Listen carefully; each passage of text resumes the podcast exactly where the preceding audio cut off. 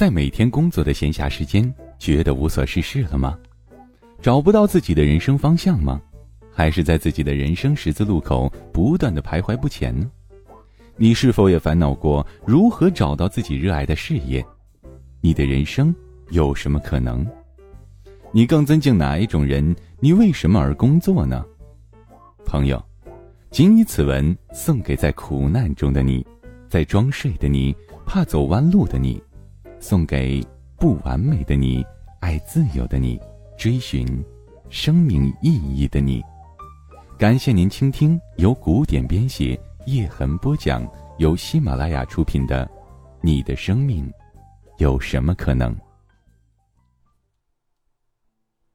第二十一回：如何再造一个乔布斯？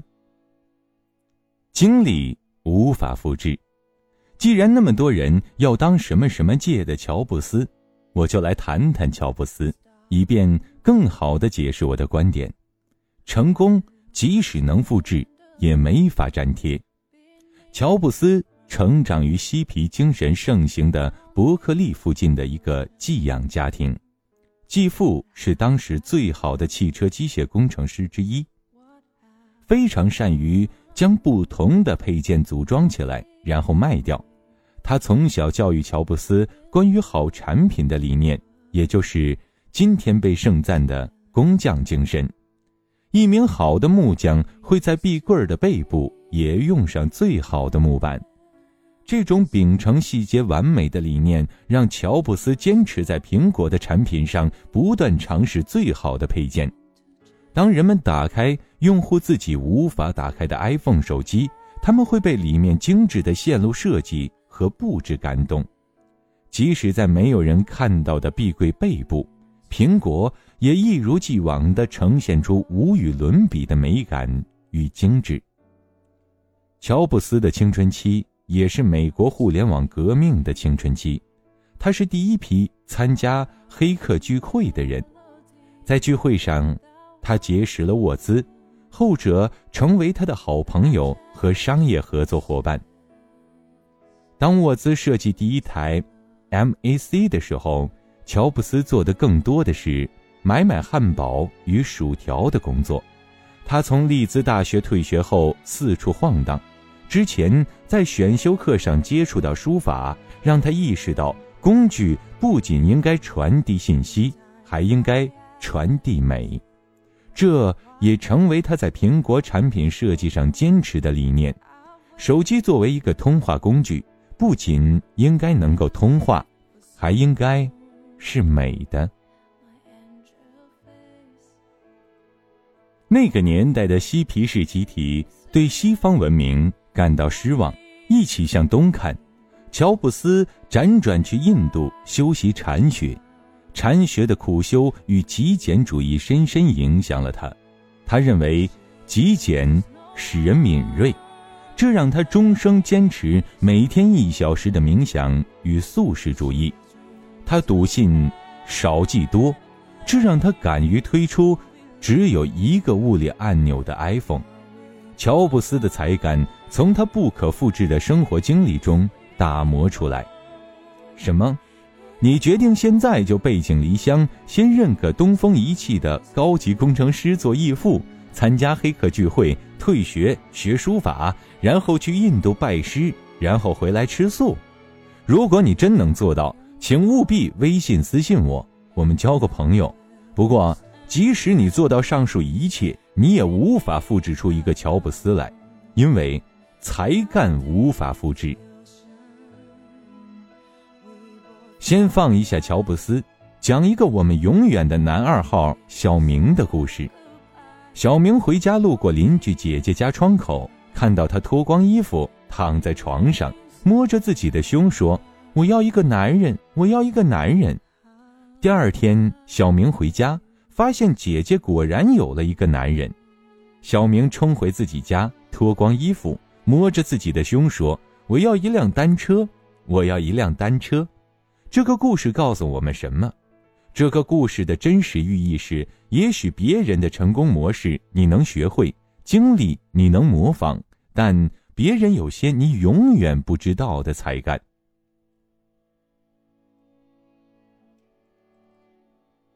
什么叫才干？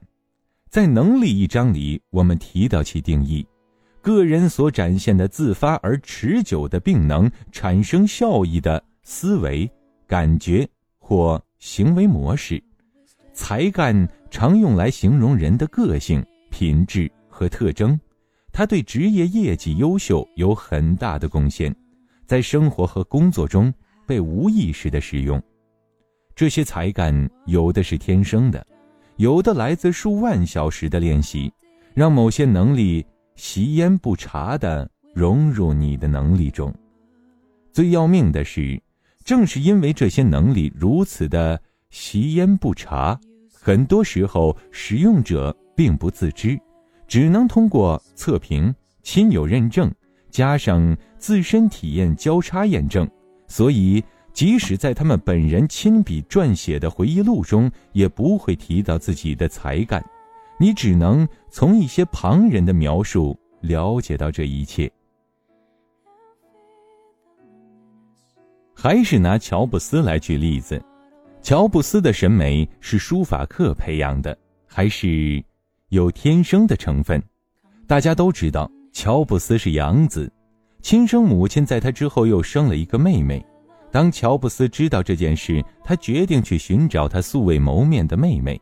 在《乔布斯传》中，他这样描述与妹妹的第一次见面：“我们非常之像。”他们相约去了附近一座教堂，在那里，他们发现他们喜欢同一个细节，对于美有着非常类似的观点，他们都表现出类似的审美才感。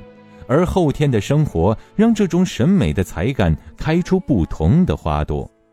乔布斯的继父是机械工程师，乔布斯选择了退学，专注于艺术和科技的融合，建成 iPhone。而妹妹跟着妈妈，她拿到了文学硕士，成为作家。这种对美的判断在乔布斯的职业生涯中起到很巨大的作用。这才干。到底是天生，还是有什么小概率的后天巧合，让他和从未见过面的妹妹拥有类似的才干？真的无从得知。但有一点是可以确定的：虽然并未受过系统的美术教育，乔布斯却无比依赖这种才干。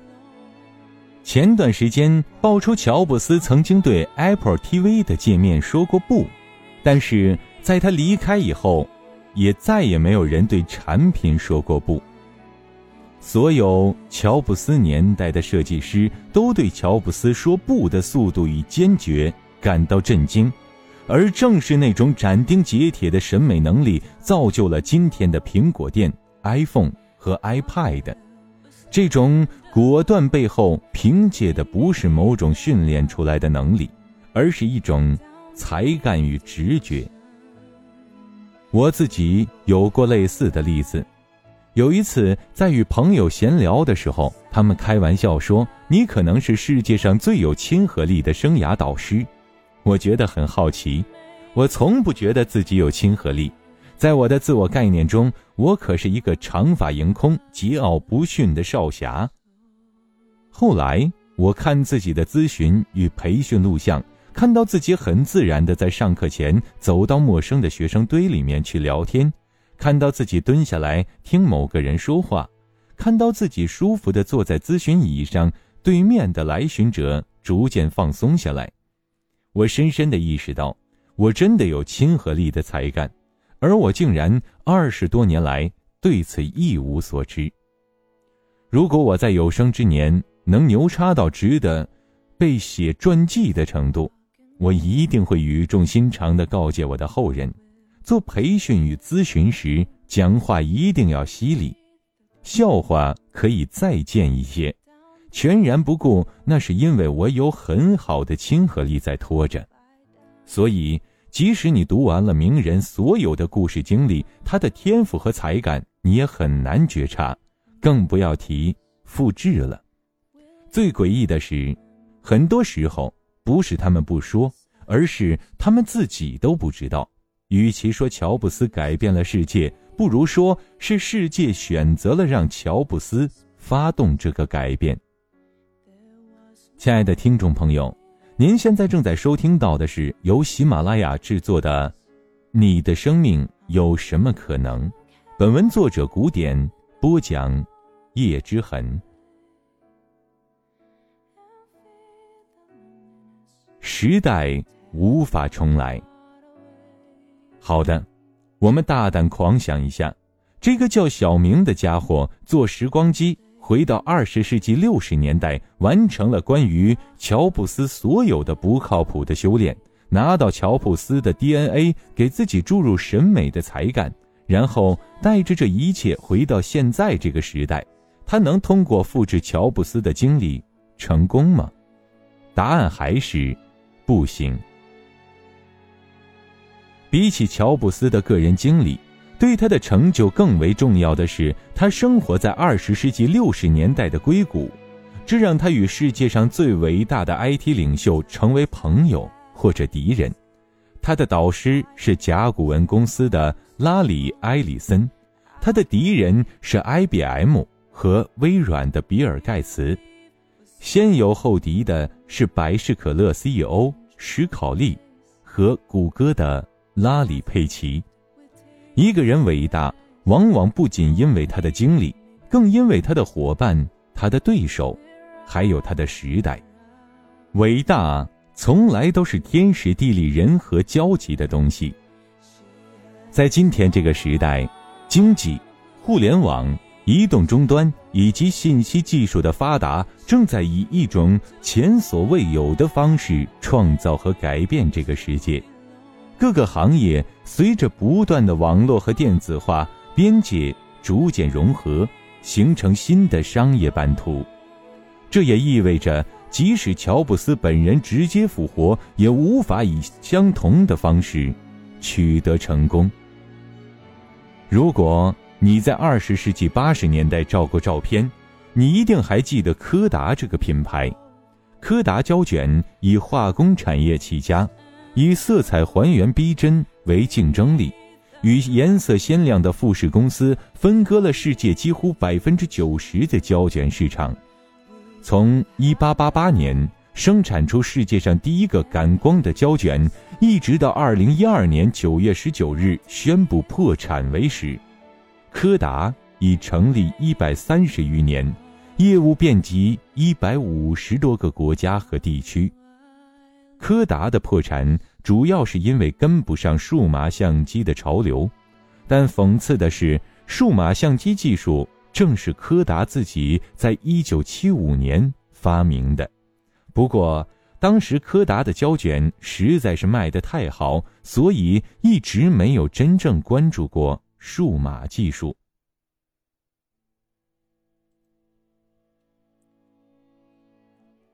几年后。当柯达惊觉数码相机渐成趋势，自己大势已去，尼康、佳能、索尼等品牌早已占据市场，从此开始了数码相机群雄割据时代。一个做胶卷的化工公司却受到来自电子产品的围剿，估计是谁也无法想到的吧。好景不长。很快，数码相机厂商也遇到了强劲的对手——智能手机。诺基亚在二零零四年推出第一部百万像素级的手机七六幺零。当手机也能拍出好照片时，谁又愿意专门带一台累赘的数码相机？自一九九六年以来，诺基亚连续十四年占据市场份额第一名。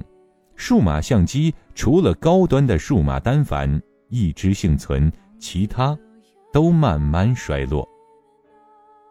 但历史总是惊人的相似，诺基亚代表的传统手机也没有挺多久。二零零七年，iPhone 横空出世，五年后其市场份额超过诺基亚。诺基亚这个北欧贵族放不下身段。既不愿意抄袭苹果，也不愿意投入安卓门下，而选择了和另一个迟暮的巨人微软合作，推出了 WP 系统，结果反响冷淡。在二零一三年九月三日，诺基亚的手机部门正式被微软收购。一代巨人从此倒下。诺基亚的塞班系统的理念是最好用的手机，而 iPhone 的理念则是能打电话的随身电脑。虽然一直到今天，诺基亚的信号和结实程度依然一流，但人们还是难以抵挡在手机上使用各种软件的诱惑。在二十年前，商界人士无法想象。一个百年的化工公司，竟在十年内被数码产品商打败；手机厂商则在十年之内逐渐取代数码产品，而一个硬件厂商在五年内动摇世界份额第一的手机厂商。这个世界变化越来越快，而且不可预测。再回观苹果，它现在面临几大强敌。做搜索引擎的谷歌，做手机的三星，还有做电子书的 Kindle，乔布斯改变了世界，他猜到了开头，却没有猜到结尾。这个世界改变的比他想象的快多了。几年前，杂志社的编辑永远无法想到网络媒体会如此迅速的取代纸媒。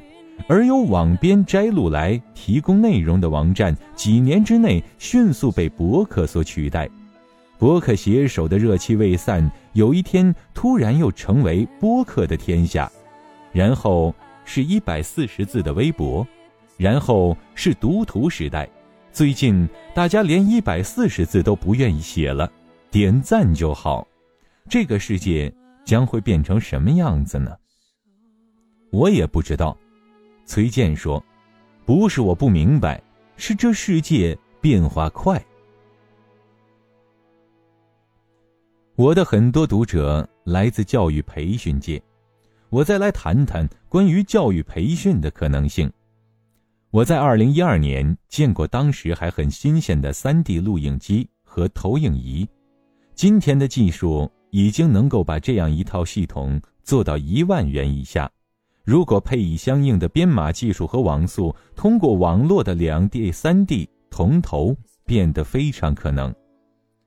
培训界很少有人意识到这意味着什么，这意味着几年之内，只要有一两台投影仪，我们就能够在全世界范围内以栩栩如生的三 D 效果，看到最好的一个老师站在你身边同步讲课，而不需要邀请他到现场。更好玩的是，如果听课的学生在自己的手机上安装一个提问的 APP，就可以随时与老师或者同学互动交流，比举手都方便。只要网速够快，与真实的课堂没有什么区别。相比十年前那种巨大的五百人教室，效果甚至还要好。这意味着什么？首先意味着讲课的成本越来越低。想想企业省去的差旅、接待、吃饭的费用，还有老师本人来回的时间成本，以及可以多个子公司或者不同公司分摊的费用。其次，意味着在未来的培训市场，每一科目都会慢慢洗牌，成为只剩几个巨人和一群侏儒的世界。如果在本地能轻松廉价的听到顶级老师的课，还有人会以高价去听一个不那么好的老师的面授吗？如果只剩第一名，其他人的机会在哪里？第二名的机会在于与第一名完全不同，第三名的机会也许在于服务比较好，而其他人的机会则在于更细分的市场。或者让那些无法取代的针对个体的服务或咨询必须出现，这是我看到的趋势，也是新精英现在努力的方向。回到关于复制成功的主题，即使两个一模一样的人，也无法通过模仿对方获得成功，因为这个时代变化太快。那些当年让你成功的因素，也许会让你在十年后的社会。惨败。亲爱的听众朋友，感谢您收听由喜马拉雅制作出品的《你的生命有什么可能》，本文作者古典播讲叶之痕。今天的节目就播讲到这里。想要收听更多精彩内容，欢迎下载喜马拉雅手机客户端。